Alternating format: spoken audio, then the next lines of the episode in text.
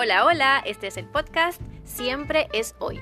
Yo soy la doctora Jessica Nieves, psicóloga clínica licenciada y creadora de la página web casaprimaria.com.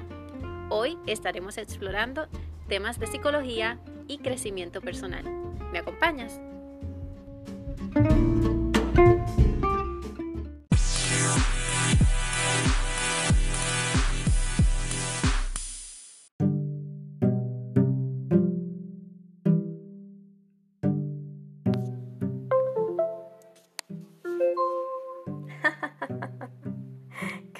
Estamos ready.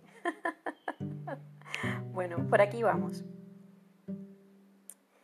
¿Te has dado cuenta de que podemos ser de todo para todos? Hoy en Siempre Soy estaremos explorando el tema de la vergüenza y para ello te invito, como primer paso, a que observes con intención las relaciones e interacciones sociales que has tenido en esta semana. ¿Cuáles son esas últimas llamadas telefónicas que aún aparecen en tu lista de llamadas recientes? ¿Cuáles son esos contactos que reinan en la infinita lista de mensajes de texto? ¿Cuáles son esas personas que tienden a reaccionar a tus perfiles sociales con mayor frecuencia? Vamos, si no eres tan millennial, hashtag, es posible que más que este mundo virtual, tengas una vida llena de interacciones con personas de carne y hueso, quizás en tu familia nuclear y extendida, quizás en el trabajo, quizás en tu comunidad. No importando si son relaciones virtuales o reales, míralas. Mira estas interacciones por unos minutos. Te lo ruego.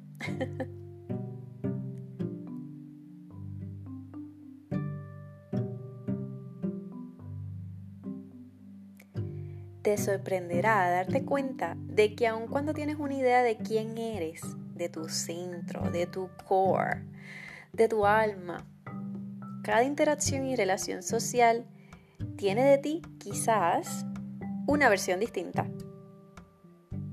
Claro, obviamente, es altamente probable que existe una versión, una versión en específico de lo que tú eres que se repite.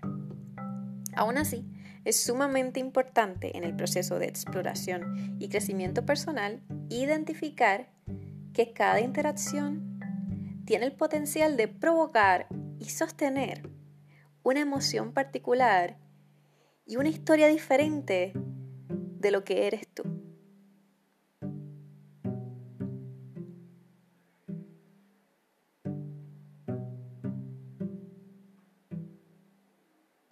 ¿Por qué es importante reflexionar sobre esto?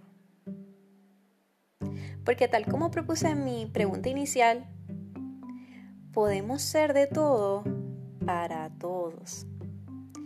Para una misma persona en un determinado tiempo y espacio, podemos pasar de ser las personas más generosas del planeta a ser categorizadas como personas egoístas, por ejemplo. Y así la ecuación.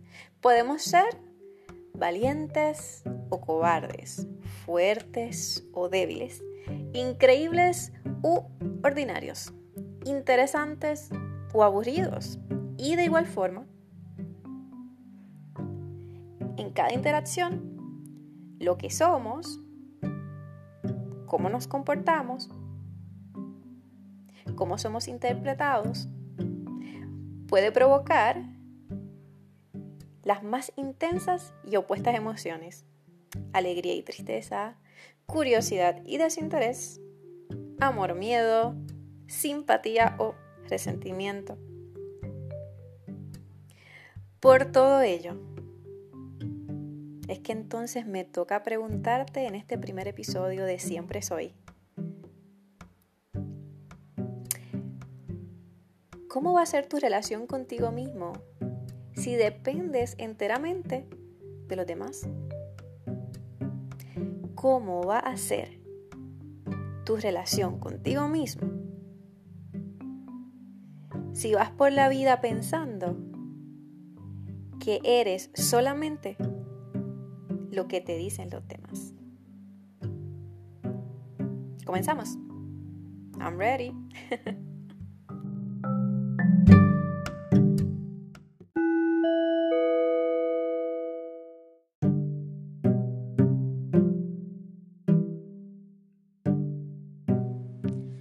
Vergüenza, vergüenza, vergüenza.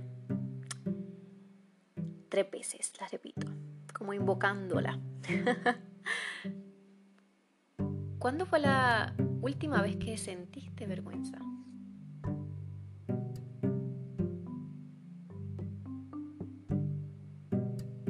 ¿Cuándo fue la primera vez que sentiste vergüenza?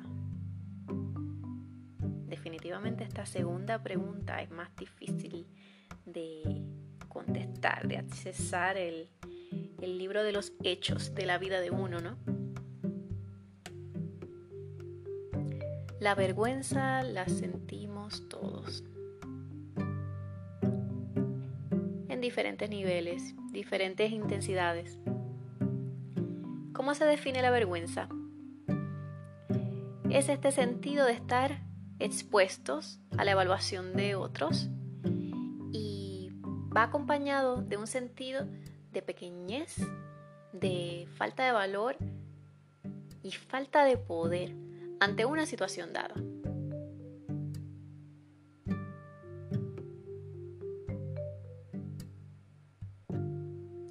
Ojalá y así de sencilla fuera la historia de la vergüenza en nuestras vidas. pero e, de ese tipo de vergüenza que se vive y se erradica de forma rápida, no es la de la vergüenza que quiero que hablemos en el día de hoy. Quiero que hablemos de la vergüenza tóxica, la que se te mete por los huesos, de la que no te puedes escapar. Esa vergüenza que se convierte en algo tóxico en tu vida es tanta que a veces es tan intolerable que, uno simplemente se rinde, se queda en esto de aceptar, que está ahí y así voy a hacer siempre. Comienza uno a tener este filtro, ¿no? De la realidad a través de la vergüenza. Qué injusto suena, pero qué mucho nos pasa.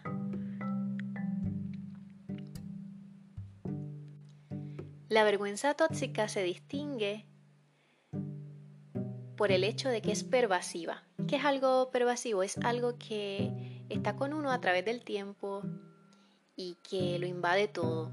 Así que la vergüenza tóxica es esa sensación que se va convirtiendo en una explicación, en una narrativa de uno mismo, que lo invade todo. Es como si te colonizara como que una conquista de la vergüenza dentro de lo que eres tú y tu forma de entenderte a ti mismo y entender quién eres en el mundo y para el mundo. Decidí comenzar este podcast, este proyecto, con el tema de la vergüenza porque precisamente la vergüenza me limitó en el proceso de crearlo aún como terapeuta, a esta altura de la vida, y tengo momentos en que dudo, dudo de la información, si es suficiente para mí como para ofrecer eh, a otros una recomendación, porque es que de forma natural acepto que hay personas que están más informadas y quizás más preparadas y expuestas para trabajar el tema de la vergüenza, por ejemplo. Y con respecto a este podcast, estoy segura de que hay psicólogos, psicólogas, terapeutas que tienen experiencia en trabajar estos temas de crecimiento personal quizás de, forma más, eh, profunda de lo que yo pudiera lograr en, este, estos episodios que quiero compartir. Así que por eso comencé con el tema de la vergüenza, porque noté cómo podía convertirse en una limitación para mí en este deseo y esta intención genuina de compartir lo que ha sido mi experiencia personal y profesional trabajando con diversos temas de crecimiento y de exploración personal.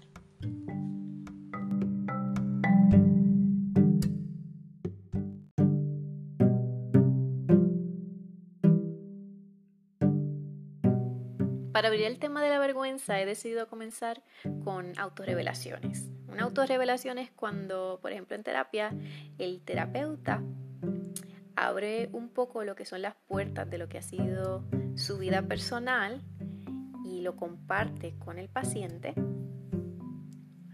Y uno de los motivos por los cuales se hace esto en terapia es para que se humanice el proceso de crecer, el proceso de evolucionar también dar el mensaje, ¿no? De que uno puede tener empatía, uno puede ponerse en el lugar del otro al momento de trabajar hacia este proceso de transformación personal. Bien, voy a hablar brevemente de tres experiencias, una de la niñez y dos de la adultez. Em, comenzando con la de la niñez, quinto grado, señoras y señores, quinto grado. Al staff de mi escuela se le ocurrió la gran idea de hacer un proyecto de pintar un mural y invitar a todos los estudiantes a poner sus nombres. Así que uno estaba así súper emocionado de que, wow, mi nombre va a estar ahí a través del tiempo. Al otro día de poner eh, mi nombre en el mural, allí estaba aún intacto Jessica Nieves, mi nombre. Y al lado, Senda Palabrota. En español formal sería prostituta. En español de calle ustedes pueden imaginarse qué significa lo que quiero decir que estaba escrito al lado de mi nombre. Em, yo acababa de llegar prácticamente a esa escuela, em, así que mi presencia generó una curiosidad otros estudiantes y a la misma vez provocó reacciones diferentes.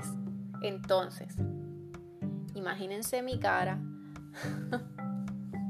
al notar por primera vez en mi vida, yo creo, por primera vez en mi vida con tanta conciencia, que otras personas pueden tener ideas sobre uno y que otras personas pueden tener intenciones con respecto a uno yo me sentí muy avergonzada y con miedo.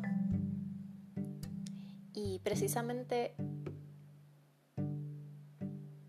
mientras hablo de esto, eh, noto eh, cómo esta memoria como que se va poniendo más vívida en mi mente. Ese miedo, esa vergüenza Recuerdo haber ido luego entonces a mi casa y le expliqué a mis padres pues lo que había pasado y ellos estaban muy conmocionados y me ayudaron a entender que palabras son palabras y que no tenían por qué tener tanta influencia en mí. Por supuesto, padres al fin querían protegerme y querían ayudarme a entender que uno puede minimizar eh, experiencias negativas.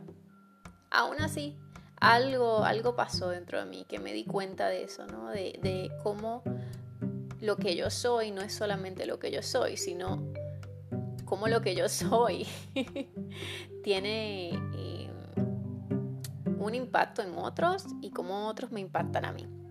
Claro, en aquel momento yo no lo dije con tanta palabrería eh, a mí misma, no fue que tuve esa experiencia de procesar eso de forma tan formal, pero ahora ya de adulta, eh, miro la experiencia y, asigno este significado. Segunda experiencia, esta va ya de la adultez. Em, pues, ¿qué les puedo explicar? Hasta hablar de ella me provoca todavía un poquito de vergüenza. Pero nada, ya está resuelta. Eh, se me ocurrió la gran idea, mi sabiduría. la supuesta sabiduría mía. Eh, que en un momento de desacuerdo y de decepción, de tristeza, de furia, o sea, todo a la misma vez, se me ocurrió la gran idea de bloquear a alguien por Instagram. Y wow, yo sé que ese no es el fin del mundo, esto que estoy hablando no es el fin del mundo y, y no tiene un efecto en nada, pero cuando me puse a explorar dentro de mi narrativa de vida lo que han sido estas experiencias de vergüenza, esta como que brilló, brilló y me dijo como que habla sobre mí, habla sobre mí. ¿Qué fue importante de esta experiencia? Miren, al momento en que yo estaba acercando mi dedo a ese botón de block, a esta persona que eh, me estaba brindando mucho apoyo y, ayuda en un momento de dificultad en mi vida, yo sabía que no era la mejor idea. Bloquear a esa persona no era la mejor idea. Así que justo en el momento en que le di clic a este botón, intenté retar al tiempo y a la vida y a los dioses de Instagram y tratar de revertir ¿no? el, el blog, pero no, ya era muy tarde. Y lo interesante de esta experiencia es que a diferencia de esta experiencia de la niñez, donde fue que recibí información del mundo, en esta experiencia de la adultez no necesité de la reacción de nadie, por ejemplo esta persona en específico, para yo comenzar a accesar la vergüenza. O sea, sentía mi corazón latir rápido, sentía una presión en el pecho, porque me di cuenta de que actué bajo un momento de, de, de, coraje y sabía que no era la mejor decisión, así que comencé a sentir esta vergüenza. Bueno, le ha pasado, ¿verdad? Yo sé que les ha pasado. de alguna forma u otra. Em, y finalmente, la tercera experiencia de vergüenza, esta es de una categoría más seria, ¿no? más formal y por eso es que quiero incluirla aquí para ir transicionando a, la importancia de hablar sobre este tema. En mi primer año acá en Nueva York se me ocurrió ir a un terapeuta decidí ir a un psicoanalista hombre y sentí vergüenza en esa primera y única sesión que tuve con él. Les explico. Ya yo tenía mi grado doctoral, ya estaba trabajando, ya era psicóloga clínica, o sea, ya estaba practicando la psicología. Y me comenzó a, provocar vergüenza el hecho de que, wow, mírame yo, terapeuta, viniendo a un psicoanalista hablar sobre mis verdades, aun cuando se, supone que yo sepa mis verdades y se supone que ya yo sepa cómo manejar la vida. así que me presenté ante este terapeuta y ante esta experiencia en, en su totalidad desde una posición de desventaja. Me sentía pequeña, me sentía, wow, esto de mi vida no va para ningún lado. O sea, si necesito la ayuda de alguien más para seguir hacia adelante, em, ¿cómo puedo ayudar a otros? Miren hasta dónde llega la mente de uno, aun cuando uno sabe que, por ejemplo, la experiencia de terapia es una experiencia de crecimiento y que puede tener potencial de cambiar la vida de uno para siempre. Así que hasta ahora vemos como la vergüenza, en mi caso, que me estoy utilizando de ejemplo, puede eh, ser una, una experiencia emocional que es vivida de forma efímera versus puede ser una experiencia de exploración personal de forma negativa y que se puede convertir en una limitación en tu proceso de cambio.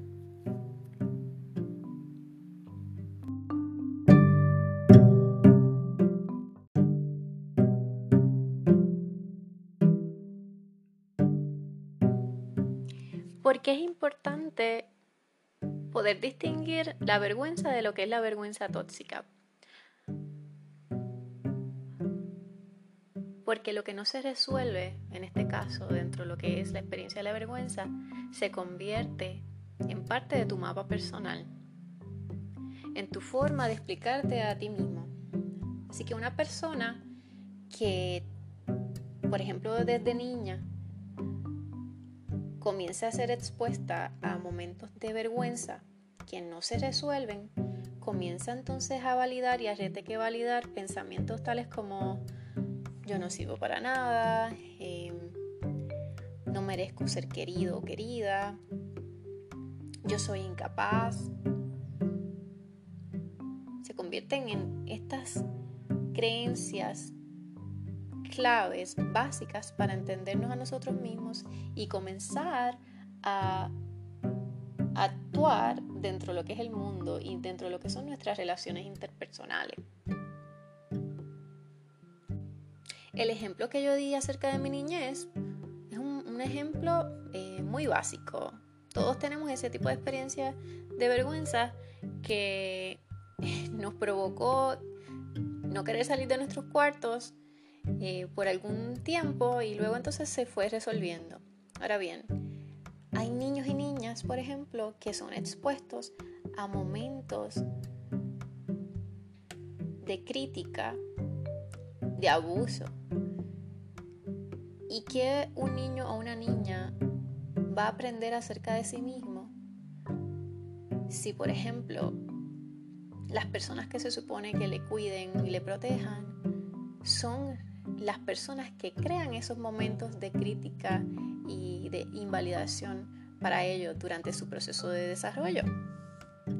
Imaginemos, por ejemplo, a un niño o una niña que es abusado sexualmente. Un niño que ha tenido que enfrentar que todas sus barreras, tanto físicas como emocionales, psicológicas, sean violentadas ¿Qué aprende? ¿Qué puede aprender un niño sobre sí mismo cuando un tipo de experiencia así ocurre desde tan temprano en la vida?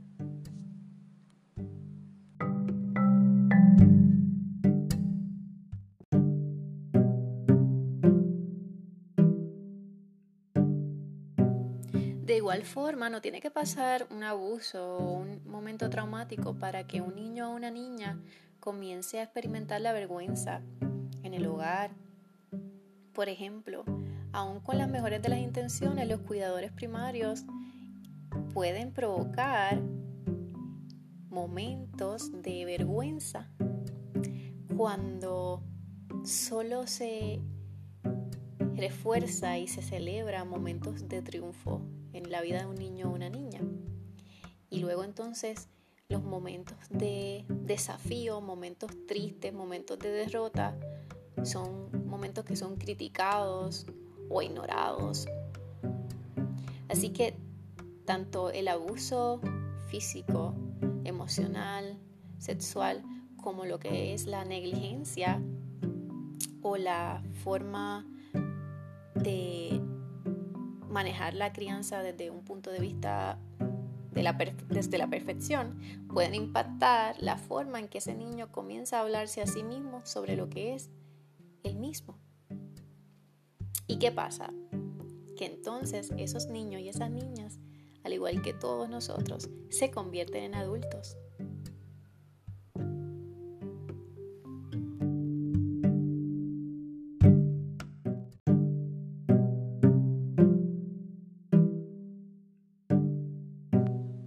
Por supuesto, cada, cada niño, cada niña, cada ser humano tiene una respuesta diferente a experiencias de vergüenza. Así que no por el hecho de que un niño o una niña experimente eventos así tan difíciles y tan traumáticos, significa que en el futuro su personalidad va a estar desarrollada solo a través de esa experiencia. Bueno, habiendo dicho esto, pues todos seguimos creciendo y llegamos a la adultez. ¿Y qué pasa?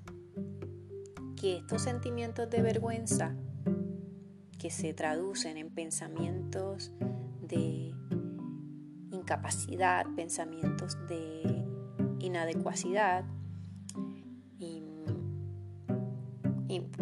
empiezan a delimitar lo que son las relaciones interpersonales, el desarrollo eh, personal y hasta profesional. Así, por ejemplo, la forma en que yo conceptualizo esto es como un continuo. Una persona que ha experimentado la vergüenza de forma crónica, al fin y al cabo, en el momento de ser adulto, pudiera estar en, un continuum em, de ser muy evitativo, muy avoidant, ¿verdad? O ser una persona también muy sociable, pero que pone muchos límites a esa exposición a los demás. Yendo entonces, por ejemplo, a esta primera parte del continuum, que estoy dibujando. Una persona que es avoidant lo que está intentando em, es protegerse y lo hace al aislarse y tratar de evitar a toda costa tener esa exposición social, porque de esa forma se protege, protege su frágil sentido del yo y continúa limitándose. Y cuando digo limitándose me refiero a su proceso evolutivo a través de esta experiencia de la vergüenza, el sentirse menos. Al otro lado del continuo, continuum está esta otra versión de una persona que ha experimentado la vergüenza de forma crónica y que hace que sí se presenta su vida, sí está presente para los demás, pero su forma de acercarse a los demás puede ser que sea de una forma eh, que busca siempre la perfección dentro de esas relaciones, dentro de esas interacciones, o de una forma superficial donde no permite que las demás personas puedan notar esas áreas que no son poderosas, que no son positivas supuestamente eh, dentro de su proceso de entenderse a sí mismo. No estoy diciendo que ninguna, no estoy diciendo que alguna de estas dos formas de vivir la vida sea negativa. However, de, todas formas, sí existe literatura que explica que la apertura a la experiencia puede convertirse en un proceso, en un factor de protección en momentos de transición o momentos de crisis, los cuales nos llegan a todos.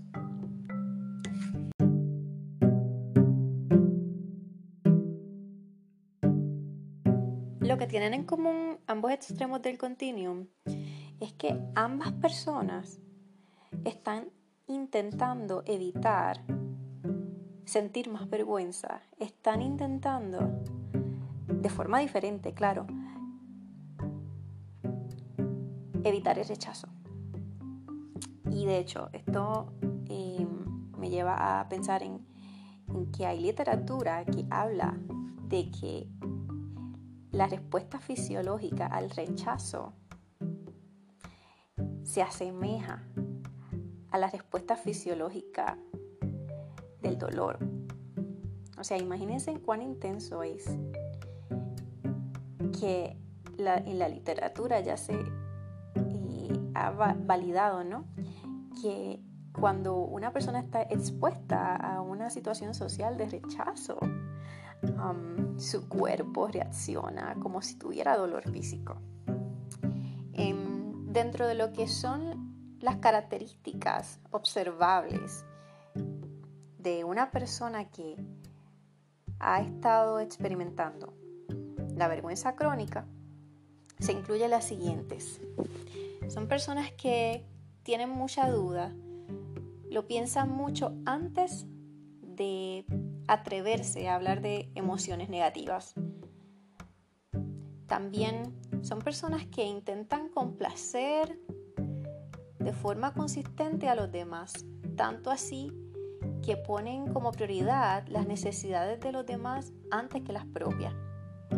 Son personas que también tienen dificultad para poder mantener de forma consistente barreras saludables en sus relaciones interpersonales.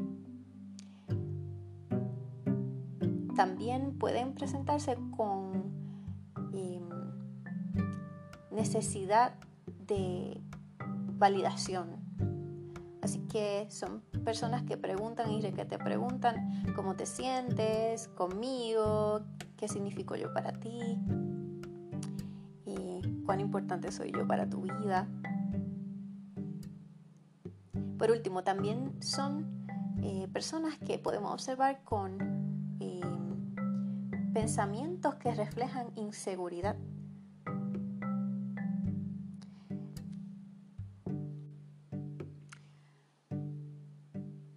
Otra característica que es bastante relevante dentro del tema que estamos explorando hoy sobre la vergüenza es cómo en ocasiones las personas en lugar de solamente internalizar la vergüenza de forma tal que se quedan paralizados, ¿no?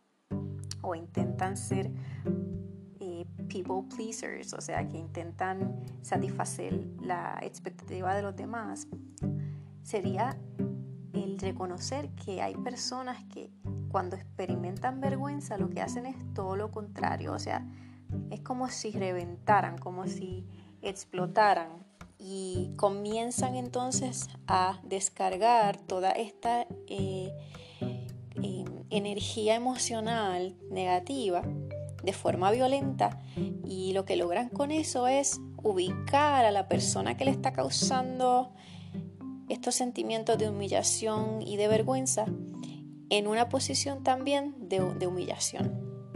Eh, con esto lo que están intentando, al igual que estas otras personas con las cuales, eh, de las cuales he dado ejemplos, están intentando protegerse, pero de una forma más observable.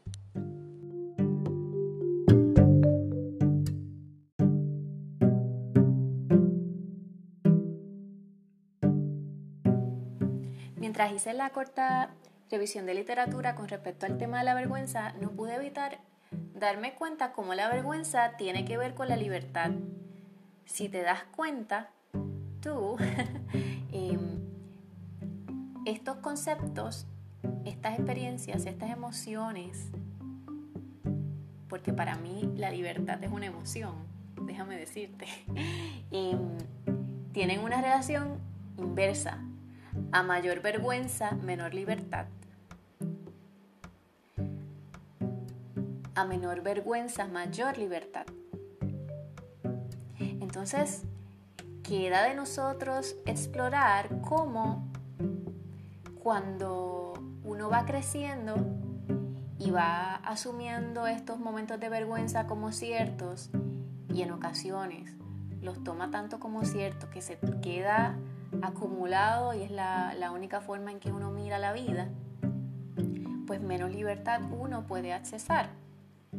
Hay un espacio de la vida, hay un espacio de tu mente que está cubierto por la vergüenza y el espacio para la libertad, ¿dónde queda? La libertad podemos asociarla de cierta forma con lo que es el proceso de individuación. Todo ser humano, luego de que nace, comienza ese proceso de, de transición, de lograr esa primera individuación y es una individuación biológica. Se sale de la mamá y comienza uno a explorar el mundo. Luego entonces, mientras se va creciendo poco a poco, con el pasar de los años, comenzamos un proceso más de individuación y esta vez uno más eh, social. Así que vamos entonces desarrollándonos y explorando al mundo con esta idea y esta intención muchas veces inconsciente, o sea, uno ni se da cuenta de, lo que está haciendo muchas veces, de separación y a la misma vez, porque somos tan complejos, a la misma vez de que queremos esa separación, trabajamos para sentir ese sentido de pertenencia. Así que fíjense en qué interesante cómo estos otros procesos que van a la par con el desarrollo biológico, el desarrollo emocional, el desarrollo eh, espiritual, van abriendo paso para cada persona en un momento dado diferente a lo que es el proceso de individuación y el proceso de alcanzar y vivir en la libertad.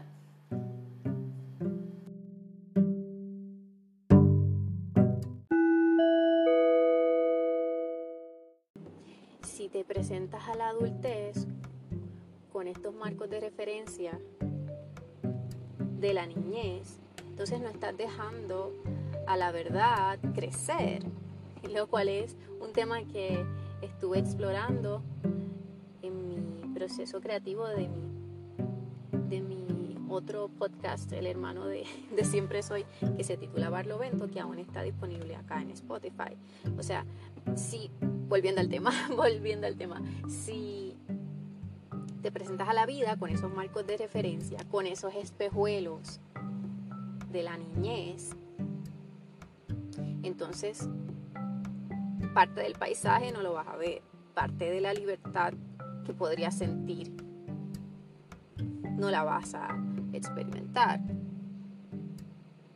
Y por eso es que hablar sobre estos temas resulta tan importante.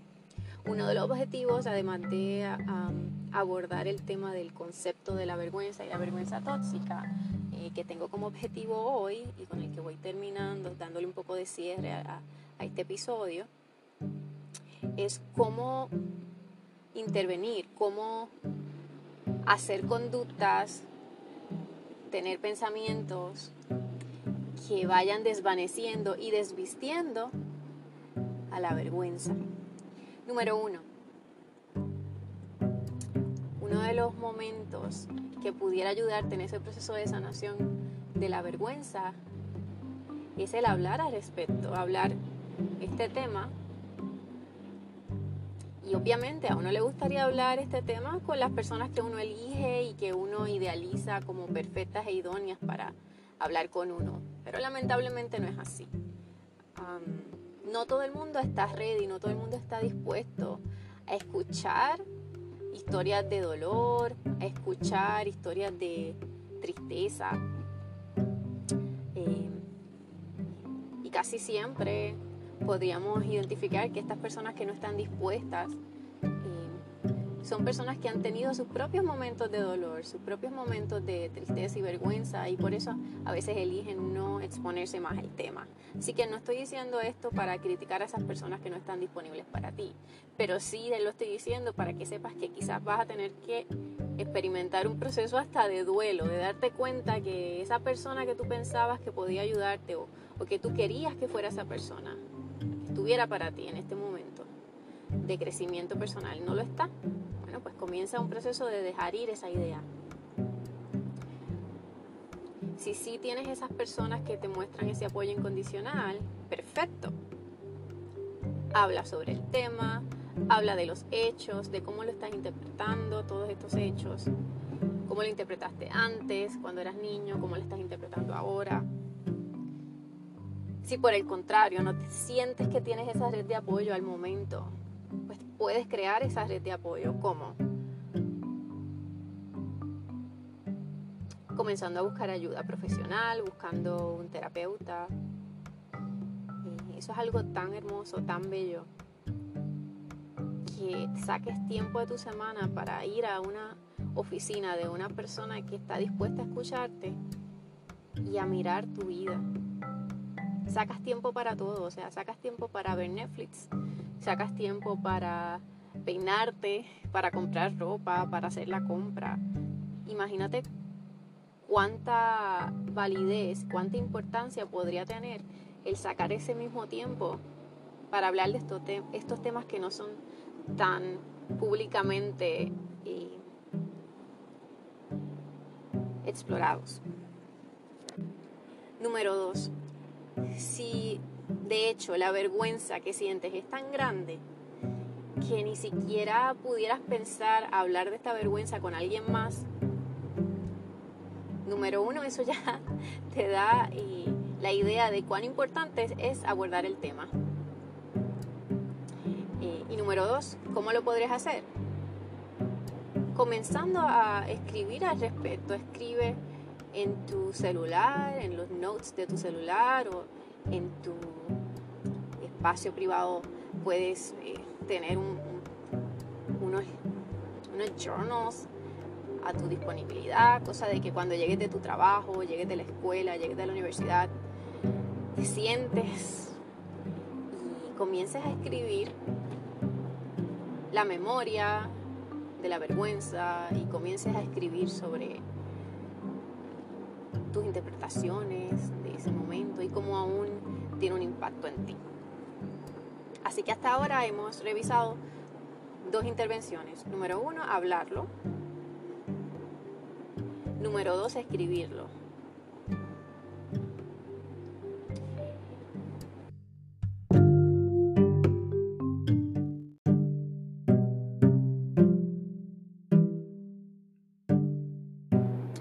Número tres, intenta clarificar tu vocabulario emocional. No todo es vergüenza, no todo es culpa. A veces estamos hablando de decepción, a veces estamos hablando de frustración. Así que dentro del proceso de exploración es muy importante ir a la raíz. Por eso en mi, eh, mi caso como terapeuta, en ocasiones los pacientes me dicen cosas que me hacen preguntarme a qué se referirá. Y estaremos pensando en el mismo concepto. Y a continuación lo que hago es decir, ok, dame un momento. Y me pasa mucho en inglés. Wow, esto es otro tema, pero me pasa mucho en inglés. Yo soy terapeuta de la ciudad de Nueva York y obviamente eh, el español y el inglés son muy diferentes. Y hay veces que los pacientes en inglés me hablan con esta certeza y esta seguridad de sus emociones y yo, hmm, dame un momento y voy a Google Translate en la misma sesión para poder eh, entender los detalles de, de estas palabras, de estos conceptos, de dónde surgen y poder entonces validar si es cierto o no mi idea de lo que me están diciendo.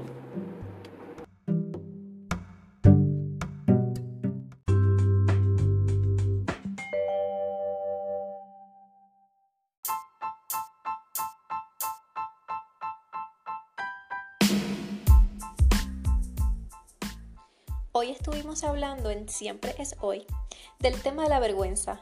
Hicimos la distinción de la vergüenza efímera versus la vergüenza tóxica.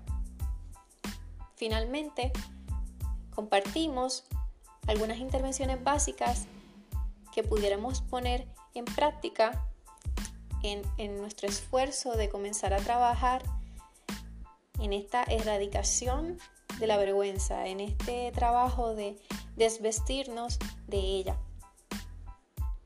De hecho, decidí titular este episodio, este primer episodio de Siempre Soy, Desvistiendo la vergüenza, porque me surge una pregunta.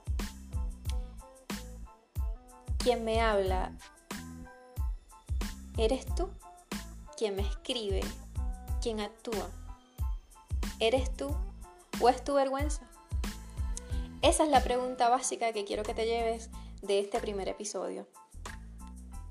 En ocasiones comenzamos a hacer conductas o a sentirnos de cierta forma y no entendemos la raíz, no entendemos la causa para estos acercamientos que tenemos con la vida, con los demás. Tener curiosidad sobre estas raíces abre la puerta al crecimiento y abre la puerta a encontrar nuevas formas de, de vivir. Como terapeuta reconozco la fuerza, el poder de las historias y por eso quiero introducir el concepto de historias finales. Terminaré cada uno de estos episodios con historias finales, historias recientes de mi propia vida que me han servido a mí como motivación para explorar este tema, escribir sobre este tema, indagar sobre este tema, con el objetivo de que esta historia, que es privada, personal mía, si puedes y si quieres, la hagas tuya también. Por aquí voy.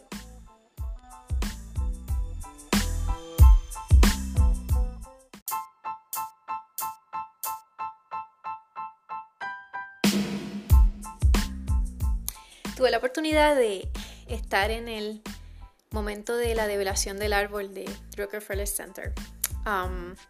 es la primera vez que tengo la oportunidad de ir luego de varios años acá en la ciudad de Nueva York. Ese día yo no quería salir hacia ningún lado, yo solo quería estar en mi casa. mi estado de ánimo no era el mejor, estaba cansada, pero mi hermana tiene una capacidad de convencimiento y una capacidad de agarrar la vida por las manos. y yo normalmente, por no decir siempre, eh, me le uno, le sigo el paso. Ella lidera y yo la sigo. Y qué bueno, qué bueno que lo hice. Cuando llegamos al Rockefeller Center, eh, nos bajamos del taxi y estaba aún la grúa tratando de decidir en qué posición iba a estar mejor para que el árbol finalmente pudiera ser levantado y puesto, colocado en el lugar que debía.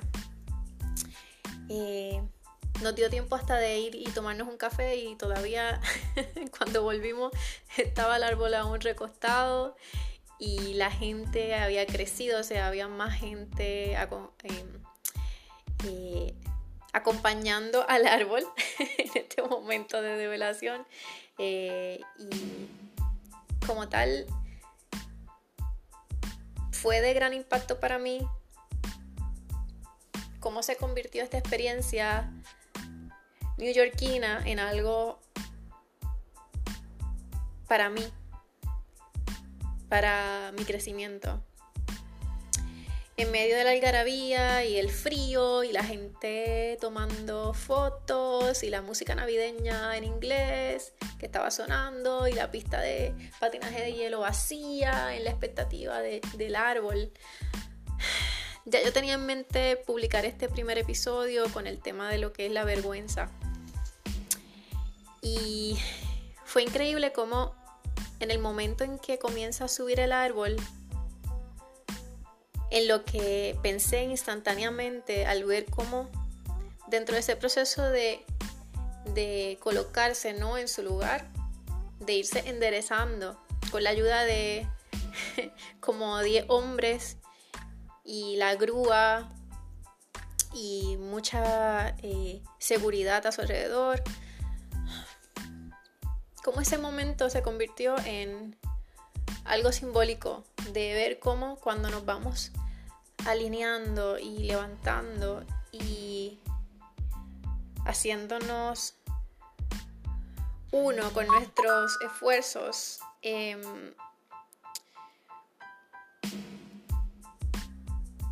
así como el árbol, mientras estaba expandiendo y enderezándose, así nosotros, y de igual forma vi como el árbol tenía unas ramas que no, duraron, no, em, no lograron aguantar el, viaje tan largo desde el estado de la Florida hasta Nueva York.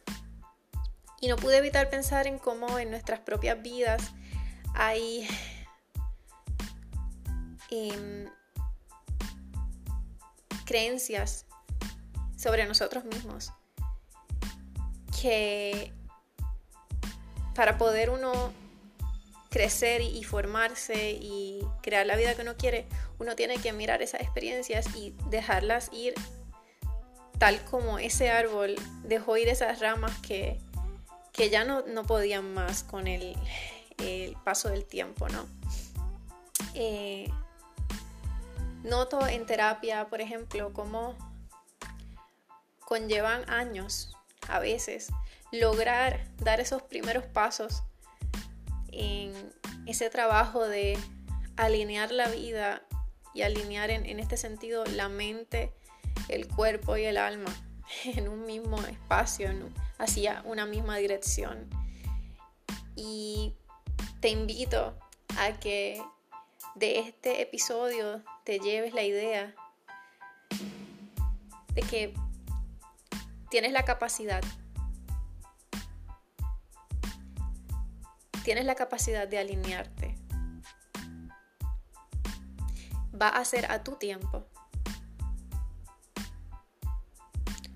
Todos a tu alrededor van a tener muchas buenas intenciones para contigo en tu proceso de alinearte. En esas áreas de tu vida que necesitas ese alineamiento. Y así como en ese momento del árbol del Rockefeller Center, vi como mucha gente estaba tan y tan emocionada por ver ese momento. Asimismo, confío en que vas a tener en tu vida, aunque sea una persona que va a ser testigo de cómo lo logras. Y si esa persona eres solo tú, eso está perfecto. Termino con una frase que leí en un libro esta semana que me fascinó. Em, de hecho, es una frase, es una oración, pero yo te la voy a convertir en una pregunta para que te quedes con esta pregunta toda la semana en lo que volvemos al próximo episodio de siempre. Es hoy, la semana que viene, lunes tenemos una cita, lunes 2 de diciembre. Esta es la pregunta para ti.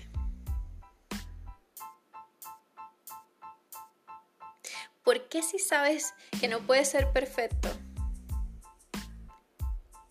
Intentas convencerte de que puedes ser un perfecto desastre.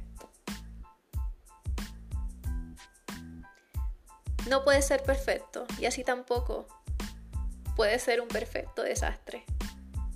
Utiliza las fuerzas que tienes contigo, las cualidades que tienes contigo y que te hacen vivir si tienes la edad que tienes es porque eres creativo, creativa. Y hay una fuerza interna, ¿no? Una fuerza natural en ti. que te hace buscar significados y que te hace crecer. Si no puede ser perfecto, ¿qué te hace pensar que puede ser un perfecto desastre? No lo puede ser.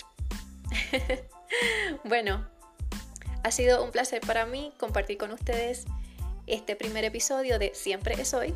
Nos vemos entonces la semana que viene. Hasta pronto. Bye bye.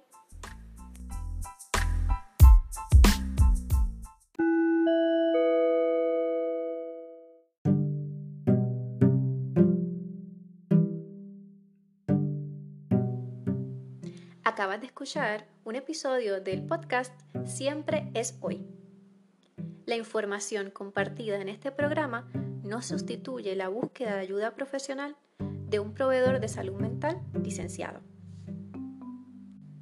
Si te encuentras en los Estados Unidos y estás pasando por un momento de crisis, puedes comunicarte a la Línea Nacional de Prevención de Suicidio al 1-800-273-8255.